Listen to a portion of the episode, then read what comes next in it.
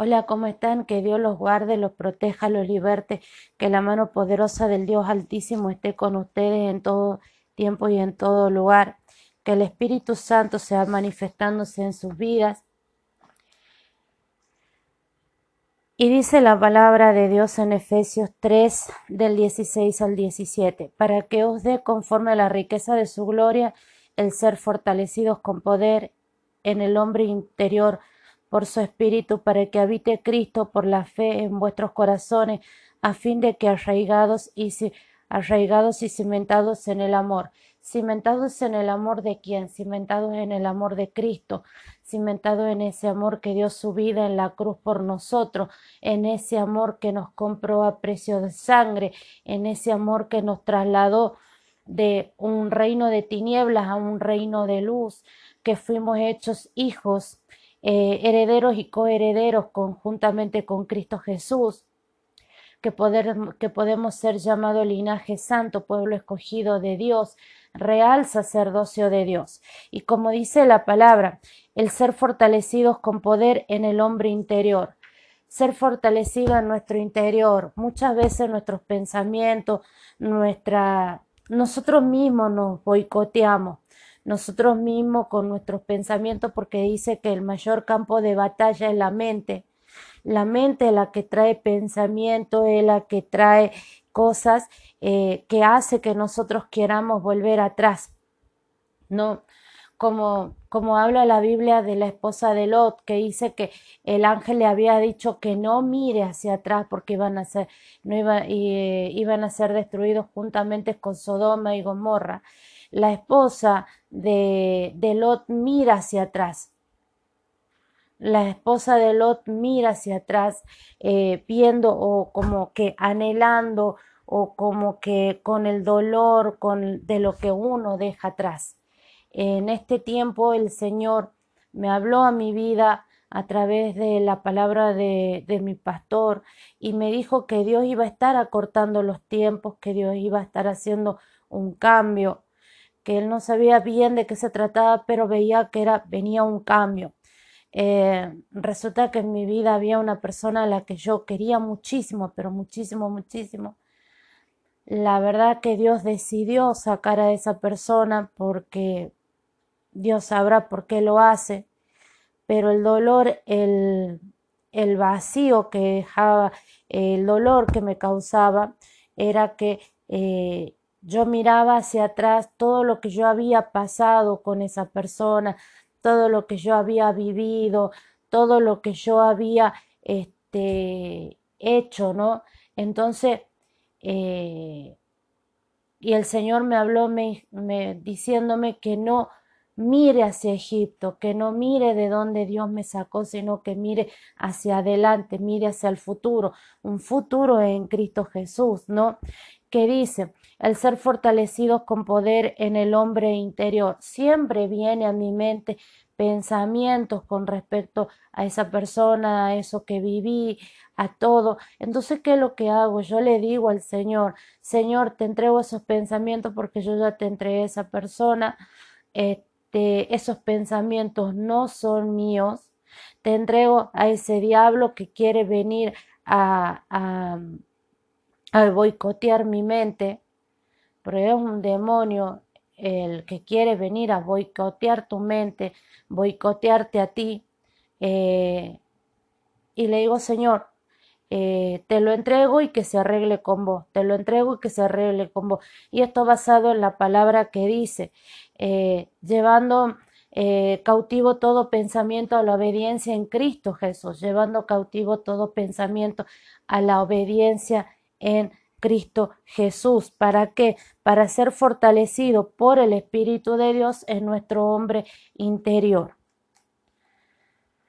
Bien, les cuento, empecé mis clases de, de canto, ayer fue una cosa hermosa, el Señor viene obrando mucho. No les miento que tengo mis caídas porque tengo mis traspiés. Todos tenemos, creo que, traspiés, caída. Eh, pero Dios nos levanta, nos sacude y seguimos en este camino.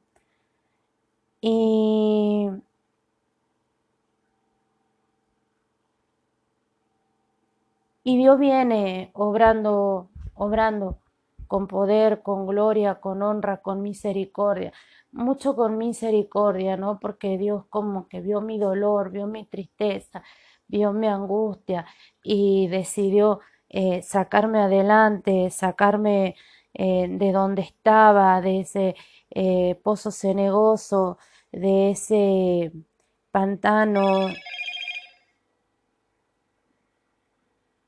Perdón, no le saqué el silencio al celular. Ahí se va a escuchar eso. Entonces, perdón, no le había sacado el, el sonido al celular. Les pido un disculpa. Bien, como les decía, entonces el Señor vino, viene obrando, no les miento que tengo mi traspié porque todavía como que me cuesta, como les digo, no soy pastora, no, no vengo en este crecimiento de, de, la palabra juntamente con ustedes, vengo aprendiendo en el nombre del Señor. Perdón, quería ponerles una, una canción para que ustedes la escuchen. Bueno, se las dejo para que ustedes después la busquen en, eh, en YouTube. Eh, la canción se llama No me soltarás y del grupo Rojo. Es muy linda canción y dice, aunque yo, perdón, ¿no? Porque aunque yo esté en el valle de la muerte y del dolor, tu amor me quita todo temor, y si llego a estar en el centro de la tempestad, no dudaré, porque tú estás aquí. No temeré del mal, pues mi Dios conmigo está, y si Dios conmigo está, ¿de quién temeré? ¿De quién temeré?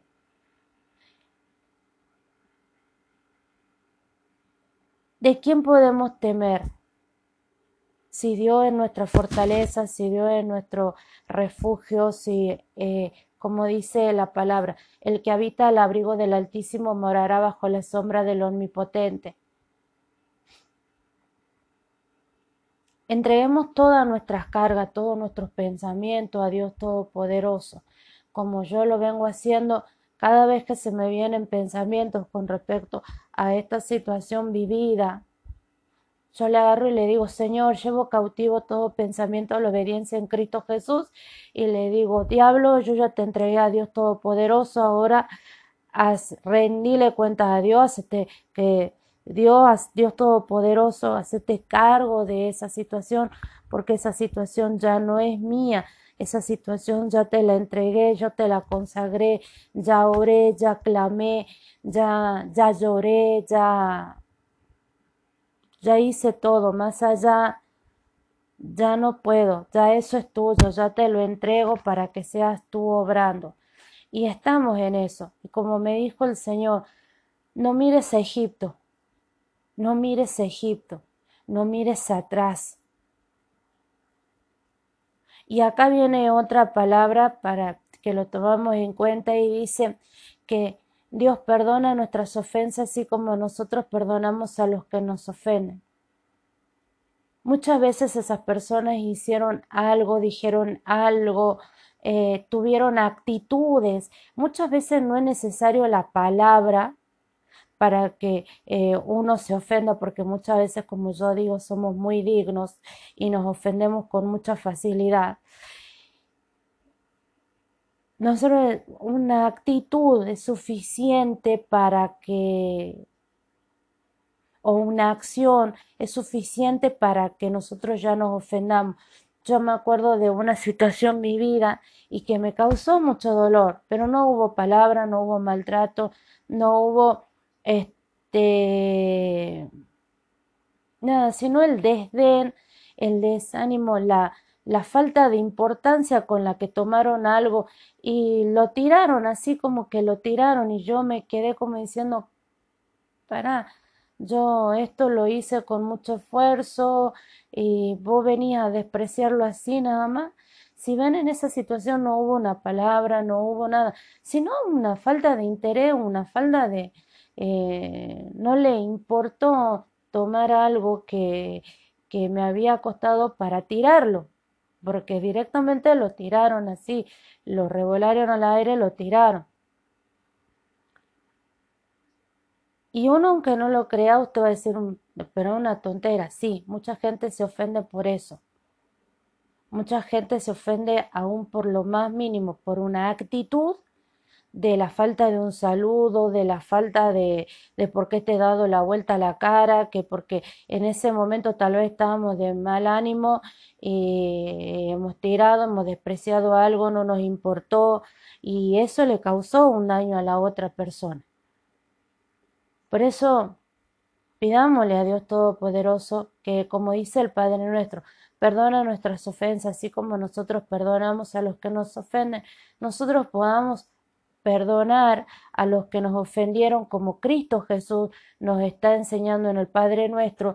Y antes de pasar a la lectura del capítulo 23 del Levítico, vamos a hacer lo que es la confesión de fe y vamos a y vamos a confesarlo a Cristo Jesús. Señor Jesús, yo te acepto como mi Señor y Salvador personal. Te pido perdón por cada uno de mis pecados, te pido perdón por cada una de mis ofensas. Si he ofendido, si he humillado, si he maltratado a alguien, te pido perdón. Si con mis actitudes, Señor, he dañado a una persona, te pido perdón. Si con mis omisiones he, lastimado a alguien, te pido perdón. Te pido que estés obrando en mi vida, Señor. Quita toda raíz de amargura, toda raíz de tristeza, toda raíz de dolor, Padre Celestial. Y te pido que tu palabra, que tu poder sea sembrando en mi vida, Padre. Te entrego mi cuerpo, mi alma, mi espíritu, mi corazón, mi lengua. Te entrego todo mi ser, Padre Todopoderoso. Yo reconozco, Señor Jehová, que tú levantaste a Cristo Jesús de entre los muertos y estás sentado a la diestra de Dios Padre Todopoderoso. Señor Jesús, te pido que seas tú anotando mi nombre en el libro de la vida y que mi nombre nunca sea borrado de ese libro. Reconoce mi nombre ante Dios Todopoderoso y ante tus ángeles. Señor, ayúdame a reconocerte ante las personas, ayúdame a reconocer que soy cristiana, ayúdame a reconocer con orgullo, a no negarte, Padre Todopoderoso, a no negarte, Señor. Pidámosle a Dios porque muchas veces como que mm, nos cuesta, o tal vez me costó y la verdad que ahora lo estoy entendiendo, es muchas veces reconocer que somos eh, cristianos, ¿no? Que tenemos un Dios todopoderoso, eh, decir cristiano, pero cristianos con orgullo, cristianos con un corazón entregado, con un corazón dispuesto a conocer de la palabra de Dios Todopoderoso. En algún momento cuando ya sepa cantar mejor, creo que vamos a cantar la que no me soltarás porque es la canción que canto a viva voz por la calle, me pongo unos semejantes auriculares y es la canción que canto, la verdad que es hermoso el tema, es del grupo rojo, se llama No me soltarás y si la pueden escuchar en YouTube se las recomiendo porque es muy linda, y me gusta mucho lo que dice la palabra y me identifico con la letra de esa canción. Ahora sí, pasamos a lo que sería la lectura del capítulo 23 de Levítico.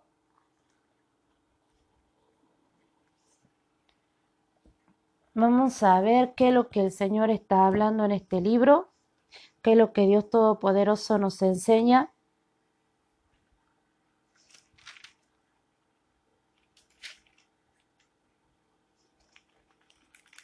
Y la palabra del Señor dice así.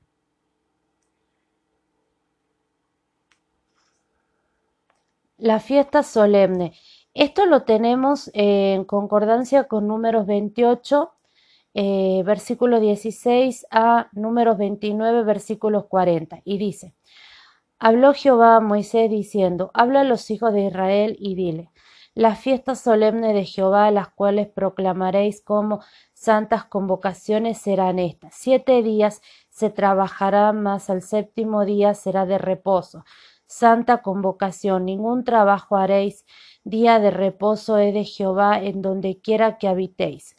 Estas son las fiestas solemnes de Jehová, las convocaciones santas a las cuales convocaréis en su tiempo, en el mes primero a los catorce eh, a los catorce del mes entre las dos tardes. Pascua es de Jehová. A los quince días de este mes es la fiesta solemne de los panes sin levadura, a Jehová siete días comeréis pan sin levadura. El primer día tendréis santa convocación, ningún trabajo de siervo haréis, y ofreceréis a Jehová siete días ofrenda encendida. El séptimo día será santa convocación, ningún trabajo de siervo haréis.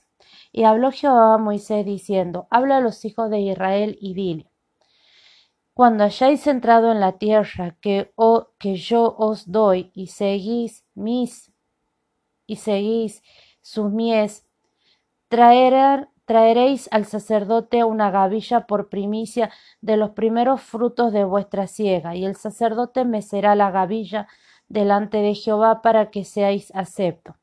El día siguiente del día de reposo la mecerá. Y el día que ofrezcáis la gavilla ofreceréis un cordero de un año sin defecto en holocausto a Jehová. Su ofrenda será de dos décimas de efa de flor de harina amasada con aceite, ofrenda encendida a Jehová en olor gratísimo, y su libación será de vino, la cuarta parte de un hin. No comeréis pan, ni grano tostado, ni espiga fresca, hasta este mismo día, hasta que hayáis ofrecido la ofrenda de vuestro Dios. Estatuto perpetuo es por vuestras edades en donde quiera que habitéis y contaréis desde el día que sigue al día de reposo, desde el día en que ofrecisteis la gavilla de la ofrenda mecida, Siete semanas cumplidas serán. Hasta el día siguiente del séptimo día de reposo contaréis cincuenta días. Entonces ofreceréis eh, el nuevo grano a Jehová.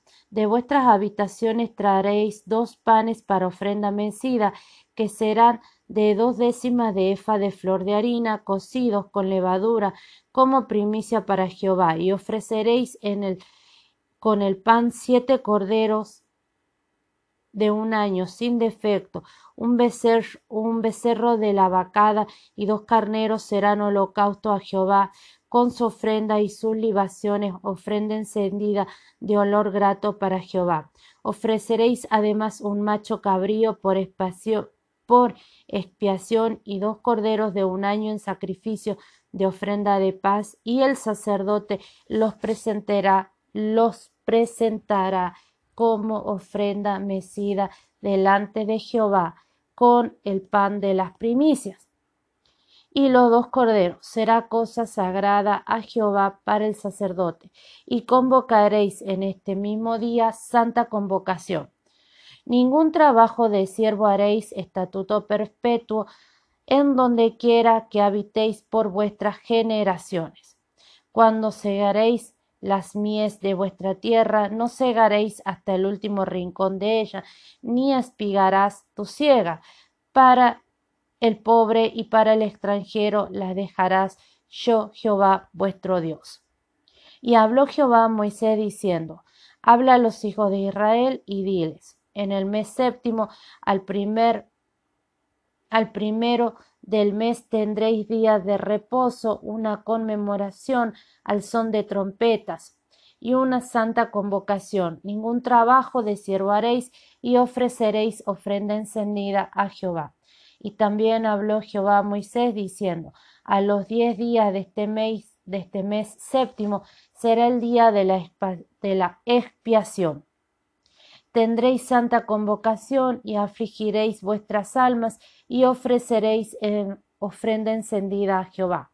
Ningún trabajo haréis en este día, porque es día de expiación, para reconciliaros delante de Jehová vuestro Dios, porque toda persona que no se afligiere en ese mismo día será cortada de su pueblo, y cualquier persona que hiciere trabajo alguno en este día, yo destruiré a tal persona de entre su pueblo.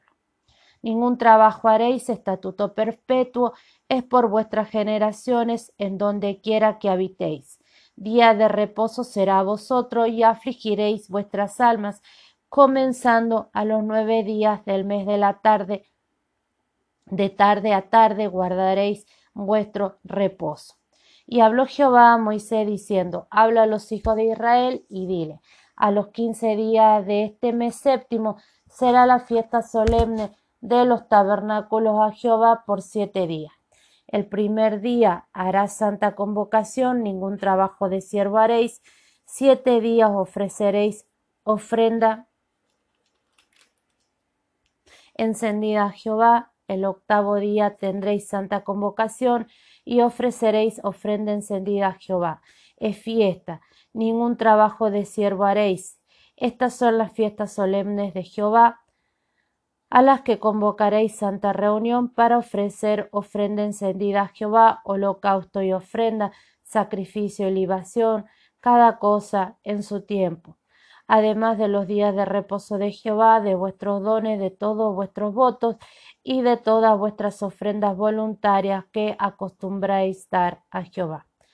Pero a los quince días del mes séptimo, cuando hayáis recogido el fruto de la tierra, haréis fiesta a Jehová por siete días. El primer día será de reposo y el octavo día será también de reposo. Y tomaréis el primer día ramas con fruto de árbol hermoso, rama de palmera, ramas de árboles frondosos y sauce de los arroyos, y os regocijaréis delante de Jehová vuestro Dios por siete días, y lo haré y le haréis fiesta a Jehová por siete días cada año, será estatuto perpetuo por vuestras generaciones, en el mes séptimo la haréis.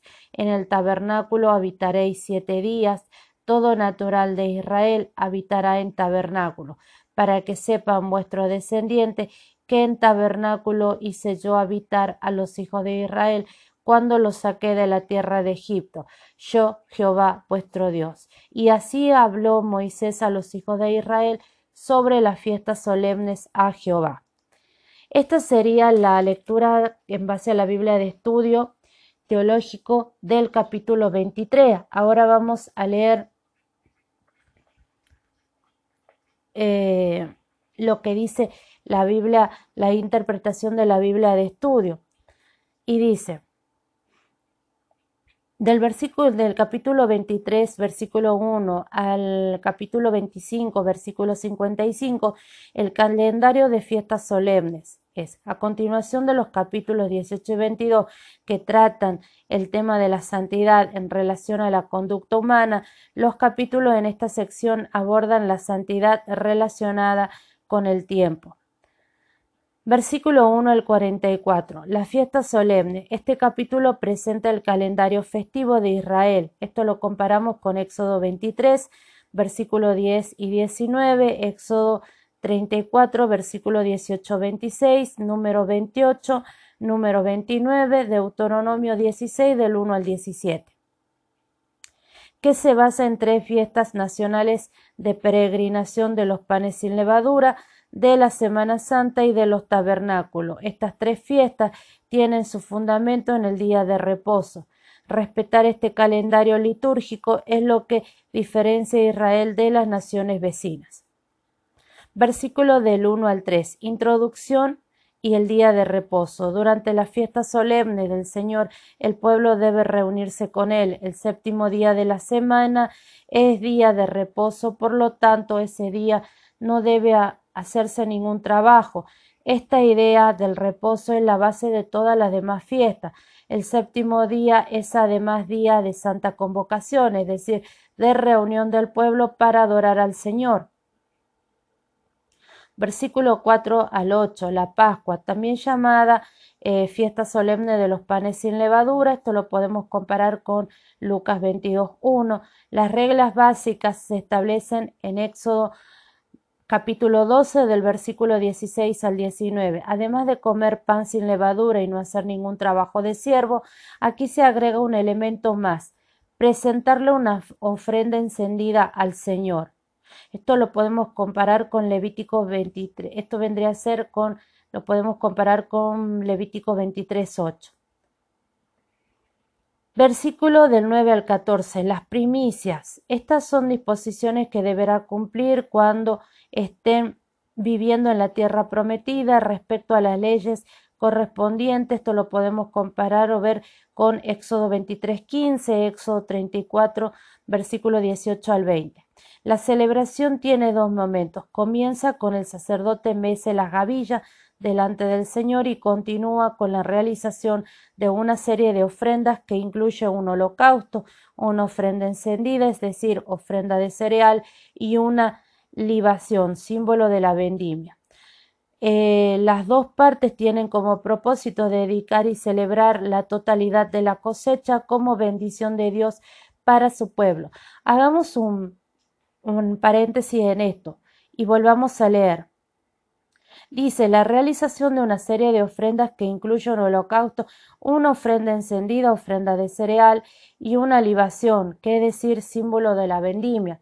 En este caso, a esto creo yo, esto viene una interpretación mía, que esto lo podemos comparar con la Santa Cena del Señor, en el tema de que nosotros comemos del cuerpo de Cristo, que es el pan, dice que Él es el pan de vida, esto lo podemos ver como una ofrenda encendida, es decir, eh, una ofrenda de cereal y a la vez una libación, símbolo de la vendimia.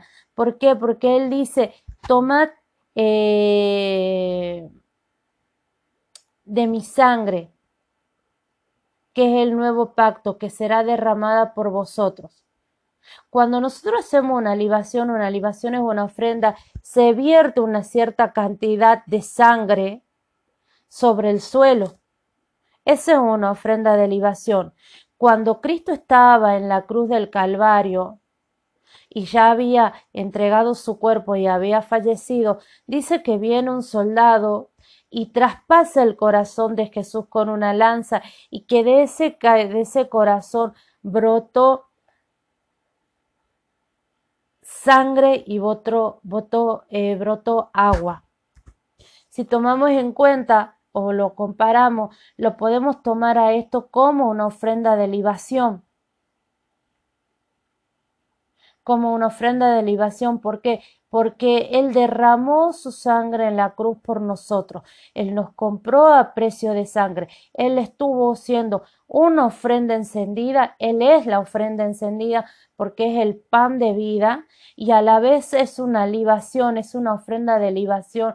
¿Por qué? Porque estuvo entregando su sangre, que representa, es el vino del nuevo pacto. Tomad esta copa que representa mi, mi sangre derramada por vosotros en la cruz del Calvario. La verdad que impresionante, nunca lo había visto de esa forma. Versículo del 15 al 22. Las semanas. Estas fiestas comienzan 50 días después de, de llevar la gavilla de la ofrenda mecida al sacerdote también se la conoce como fiesta de la siega. Esto lo podemos ver en Éxodo 23, 16 y Día de las Primicias. Esto lo podemos ver en número 28, 26 y en el Nuevo Testamento se llama Pentecostés. Esto lo vemos en Hechos 2.1 de la palabra griega quincuagésima. El propósito de esta celebración es reconocer que el Señor es quien provee las cosechas y que a Él le pertenecen los primeros frutos de todo lo que produce la tierra.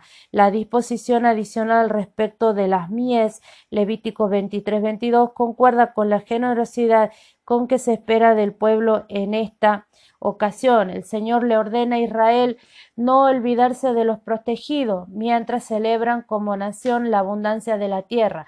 No olvidemos que dice Dios que no hay que cegar toda la tierra, sino que hay que dejar una parte sin levantar para los pobres y eh, para los pobres y para los extranjeros.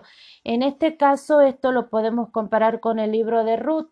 Lo podemos ver cuando Noemí le dice a Ruth que se llegue a los campos de voz y que ahí ciegue, que vaya por detrás de los segadores, eh, levantando lo que va quedando, levantando lo que queda. Si vemos en esta parte, acá se presentan las dos situaciones. Noemí, que es del pueblo de Dios, que es del pueblo de Israel, es pobre, y Ruth es una extranjera. ¿Por qué? Porque Ruth es una moabita. ¿Sí? podemos verlo de esta eh, forma y podemos tomar este ejemplo y lo podemos ver eh, más claramente y les recomiendo que lo vean al, lo lean al libro de Ruth porque el libro de Ruth es bellísimo. Me encanta el libro de Ruth, me encanta el libro de, Esther también. ¿Sí? Y versículo 23 al 25, las trompetas, el séptimo mes, el primero de, el séptimo mes dice, y el primero del mes, al sonar las trompetas y una santa convocación, llamaban al pueblo a prepararse para el mes más sagrado del calendario hebreo. Además, el día marcaba el final del año agrícola y el comienzo del siguiente. El judaísmo eh, posexílico celebra este día como Rosh Hana, la fiesta del año nuevo. Versículo 26 al 32, el día de la expiación, se celebra a los diez días del séptimo mes el ritual de la explicación sobre la participación del pueblo quedaron establecidos en el capítulo 16, pero aquí el énfasis está en la aflicción del alma. Es no hacer ningún trabajo y la posibilidad de ser castigado si no se cumple la regla de esta celebración. Versículo 33 al 36, los tabernáculos, esta fiesta comienza a los 15 días del mes séptimo y duraba siete días, dado que, celebraban haber sido liberados de Egipto, los israelitas dejaban su tarea y rendían culto al Señor. Versículo 37 al 44, resumen de las fiestas anuales. El versículo 38 se deduce que las fiestas solemnes son las siete fiestas mencionadas sumadas al día de reposo semanal. El propósito de este es que el pueblo eh, recuerde al Señor y todo lo que Él hizo por Él y le rinda culto que merece. ¿Sí? El propósito puede ser simplemente ofrecer una explicación más completa que incluya lo omitido en la primera este, descripción. Ahora bien, vamos a ver qué es lo que dice esta, este, esta Biblia tiene un pequeño cuadro comparativo que dice fiesta, referencia bíblica, época del año, día y mes, equivalencia en el calendario actual y significado. Dice, la primera fiesta que es el día de reposo, esto lo podemos ver en Levítico 23.3, eh, esto se celebra semanalmente, es el día séptimo, el sábado, significa creación. La Pascua, que lo podemos ver en Levítico 23, del versículo 4 al 8, que es la primavera, el día 14 eh, del mes primero de Aviv. Esto se celebra en el calendario actual entre marzo y abril la Pascua, que significa la salvación. La fiesta de las primicias, esto lo podemos ver en Levítico 23 del versículo 9 al 14, habla de la primavera, es el día 16 del mes primero de Aviv, es decir, entre marzo y abril la Pascua, que la dedicación. Eh, la fiesta de las semanas, que lo podemos ver en Levítico 23 eh, del 15 al 21, que se celebra también en la primavera, es decir, el día primero del mes tercero, que es Sivan que es Pentecostés y esto lo vemos como la fiesta de dedicación. Ese es el significado.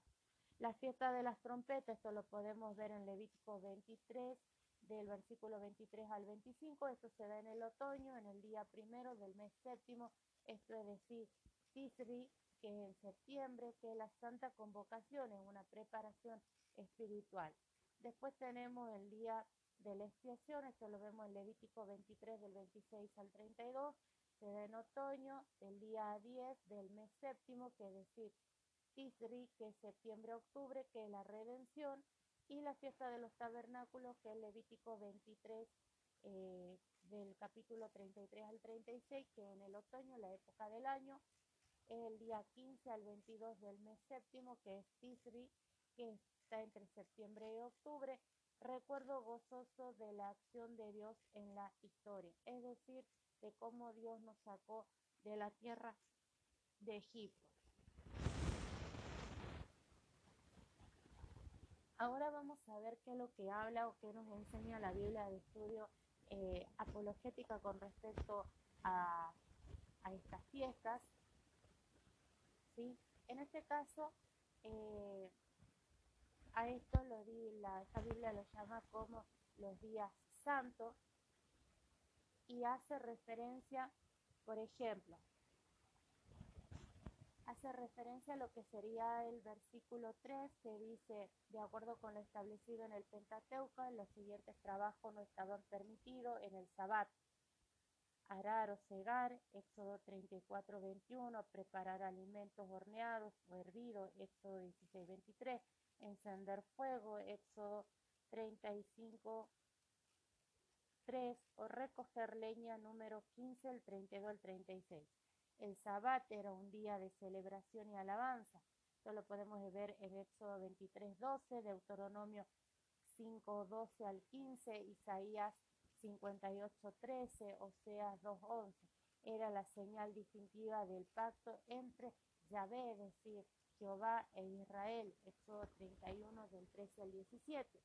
Ocupa el primer lugar en la enumeración de las convocatorias santas mencionada en el capítulo porque era la que se celebra con más frecuencia cada siete días. La celebración del Sabbat en ciclo de siete días parece ser el modelo para las demás convocatorias santas. Hay siete fiestas en el año y durante las fiestas siete días de descanso. Además, la mayoría de ellas tienen lugar en el séptimo mes del año. Este elaborado sistema de fiestas y años sabáticos subraya la importancia del Sabbat. Versículo 5. Los primeros, en los tiempos del Nuevo Testamento, el sacrificio para la Pascua comenzaba alrededor de las 3 de la tarde. Versículo 6. La palabra hebrea para la fiesta es Chag que tiene parentesco lingüístico con el término árabe Hajj, que designa la peregrinación de los musulmanes a la Meca. En Israel todos los varones debían presentarse delante del Señor tres veces al año durante las fiestas solemnes. Esto lo podemos ver en Deuteronomio 16, 16. Versículos 17 y 18. Moisés recibió las tablas de la ley en el monte de Sinaí en el primer Pentecostés o fiesta de los tabernáculos. Esto es Éxodo 19.1. Después de la destrucción del segundo templo en el año 70 después de Cristo, la fiesta de los tabernáculos se convirtió en una fiesta de la ley. Varios profetas toman símbolo de esta fiesta para aludir a la venida del reino de Dios. Por ejemplo, lo podemos ver en Isaías 52, 7 al 13, Zacarías 14, 16 al 19. Ahora vamos, versículos 23 y 24. En el séptimo mes conmemoraban el final del año agrícola. Las fiestas celebradas en este mes tenían un carácter más solemne que las fiestas de primavera. Se establecen cuatro sabbats adicionales en el transcurso de un mes, incluido el día de la expiación, que era el más santo versículo del 37 al 44, calendario religioso estaba estrechamente vinculado al año agrícola y al tiempo de la cosecha. Las Pascuas y la fiesta de los panes y levadura coincidían con la cosecha de la cebada en primavera y la fiesta de la semana se celebra durante la cosecha del trigo en junio según nuestro calendario.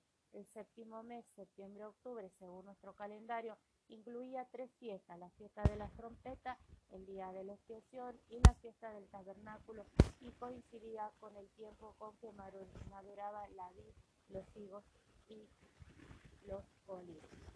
Esto es lo que habla la interpretación de la Biblia de estudio apologético. Me gusta porque acá podemos ver que lo toma como los judíos, para que podamos entender qué es lo que es el Sabbat que hablan los judíos. Pero ahora estaba leyendo yo la Biblia de estudio de la profecía, la verdad que hay un estudio bellísimo en esta Biblia con respecto a, eh, a, la, a las fiestas y no les voy a leer lo que les voy a leer lo que dice, ¿no? Y este es un artículo que está escrito por Sola Levit, el que escribió se llama Las siete fiestas de Israel están divididas.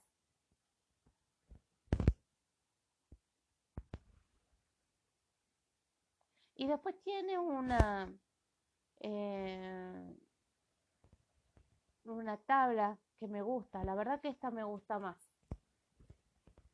Y dice, las siete fiestas de Israel, tal como aparece en Levítico 23, proveen una anticipación profética de futuros y vitales acontecimientos relacionados con Cristo, la Iglesia y los judíos.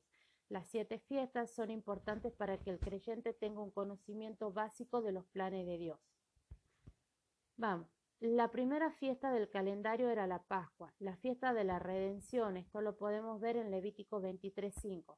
Un cordero sin defecto ni mancha debía ser sacrificado y su sangre derramada para rescate y salvación. Desde el principio el designio divino fue que nuestro Señor Jesús fuera sacrificado el día de Pascua. La Pascua representa nuestra salvación, pues el Cordero de Dios quita el pecado del mundo. Esto lo podemos ver en Juan 1.36. La fiesta de los panes sin levadura comienza la noche posterior a la Pascua, Levítico 23.6. Dios mandó a los judíos que comieran pan sin levadura durante la semana que seguía la Pascua, como símbolo de una vida santa en el Señor. El pan sin levadura del Nuevo Testamento es el cuerpo de nuestro Señor Jesucristo. Es el pan de vida. Juan 6:35. Y su cuerpo fue sepultado durante esta fiesta. Eso yo no lo sabía. La fiesta de las primicias, Levítico 23 del 10 al 11, se celebra el domingo que sigue a la fiesta de los panes sin levadura. En ella Israel reconocía a Dios como el que daba fertilidad a la tierra.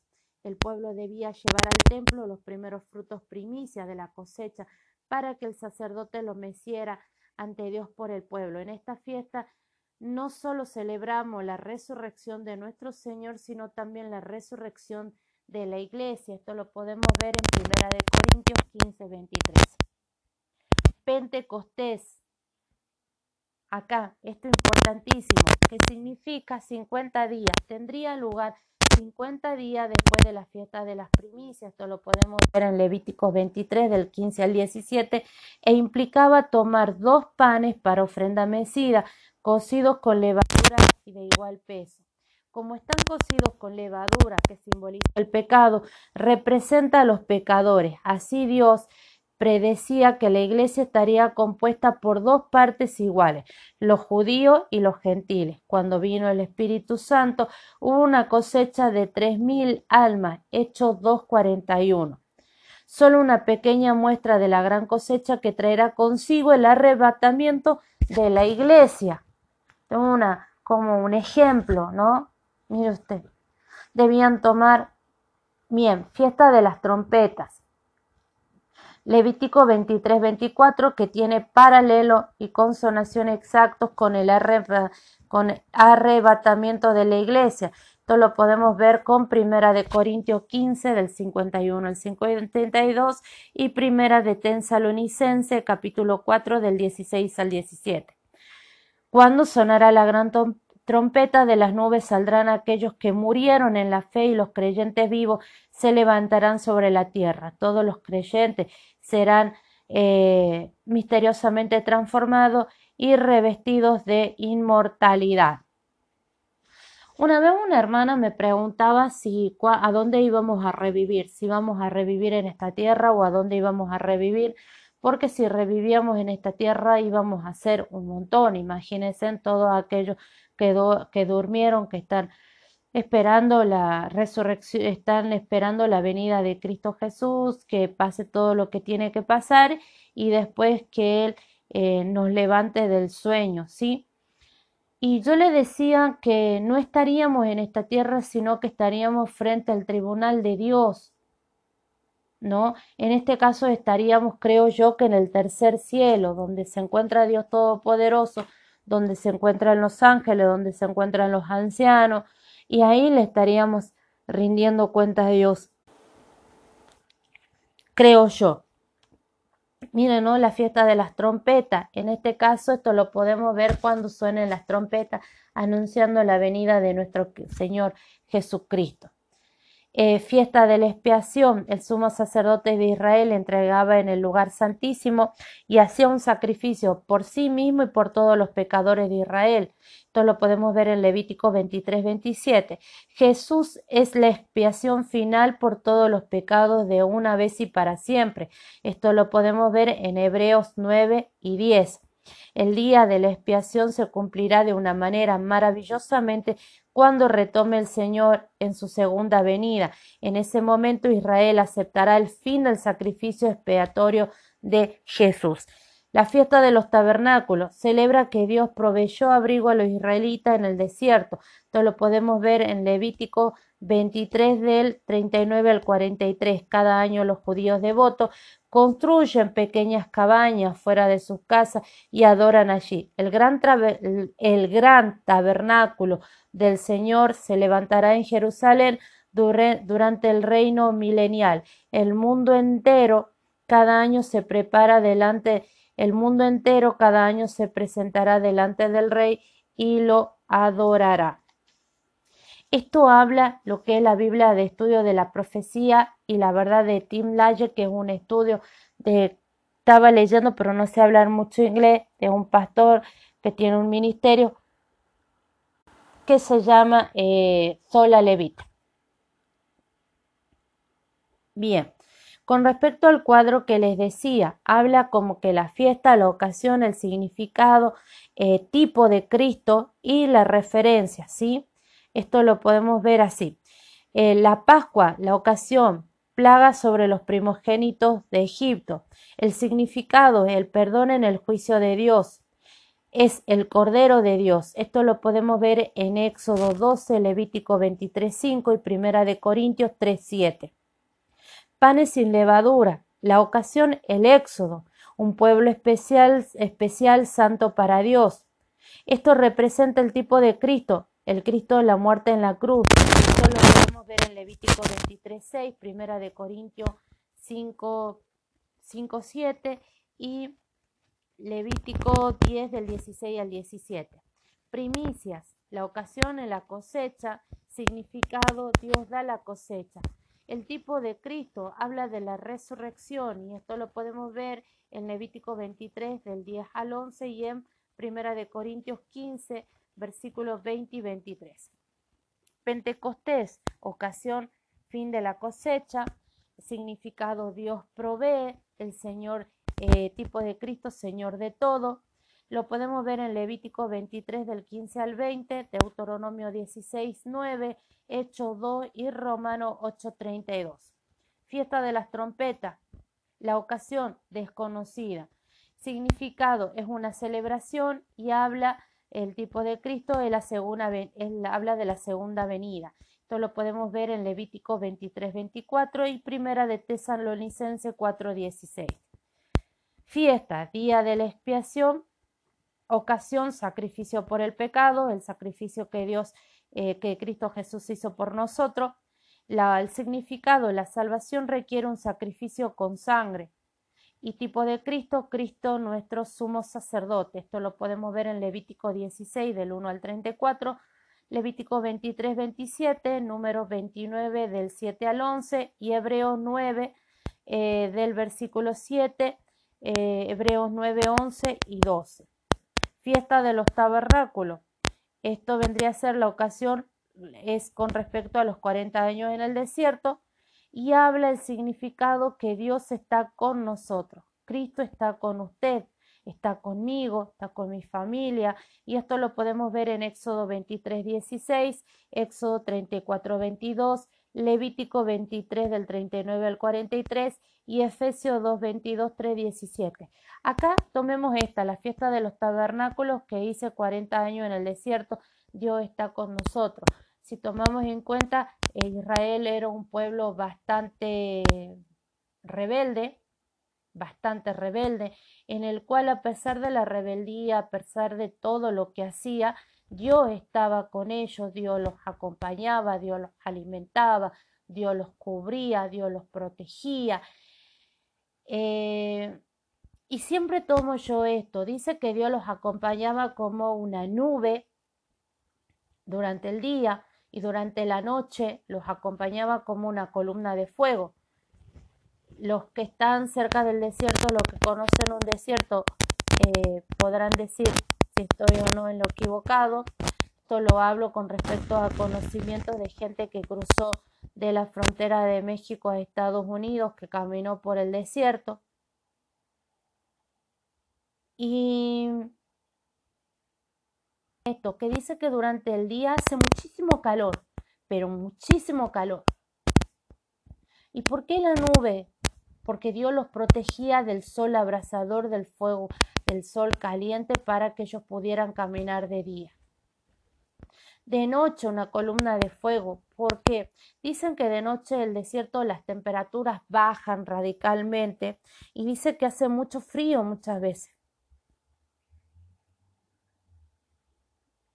Entonces Dios los protegía del frío, Dios les daba luz para que puedan caminar durante el desierto durante la noche. Si se dan cuenta, Dios Todopoderoso guardó a su pueblo durante todo el día, las 24 horas del día.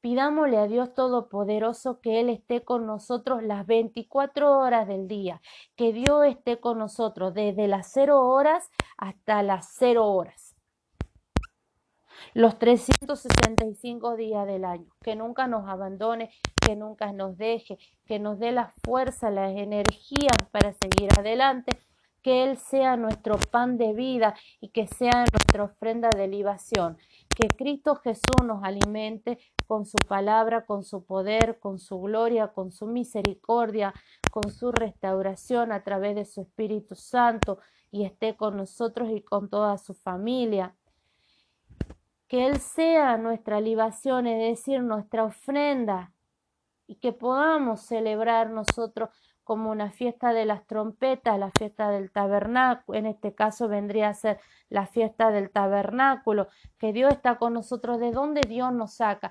Volvamos acá, ¿de dónde Dios nos saca? ¿De qué lado? Para llevarnos a una mejor situación con Él, para llevarnos a celebrar estas siete, estas siete fiestas.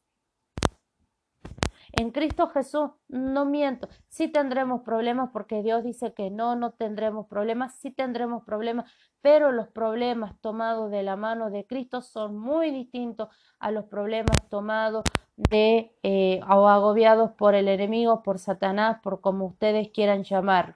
Es muy distinto, muy distinto. Yo el otro día le decía a una hermana, es muy distinto afrontar una enfermedad como el VIH, como el SIDA, conociendo a Dios Todopoderoso, caminando de la mano de Dios Todopoderoso por respecto a una hermana que, que, su vida había cambiado radicalmente desde que lo conoció al Señor, que que la, la, enfermedad estaba en un retroceso en el sentido de que cuando uno lleva un periodo de cuidarse con el VIH llega a indetectable. Y yo le decía, porque yo trabajo en hospital y veo los pacientes, yo le estaba diciendo, es muy distinto afrontar una enfermedad como el VIH de la mano de Dios Todopoderoso a afrontar una enfermedad del VIH sin la mano de Dios Todopoderoso, sin la cobertura de Dios Todopoderoso. Tal vez muchos pastores, yo he conocido pastores que han llegado a los pies de Cristo ya teniendo esta enfermedad o teniendo un cáncer o teniendo distintas situaciones, ya sea económicas, ya sea familiares, ya sea de, de drogas, ya sea de prostitución, de homosexualismo, de lo que sea. Pero es muy distinto afrontar una situación de la mano de Dios Todopoderoso a afrontar una situación sin Dios. Es muy distinto caminar un desierto con Dios a caminar un desierto solo, sin rumbo, sin una protección.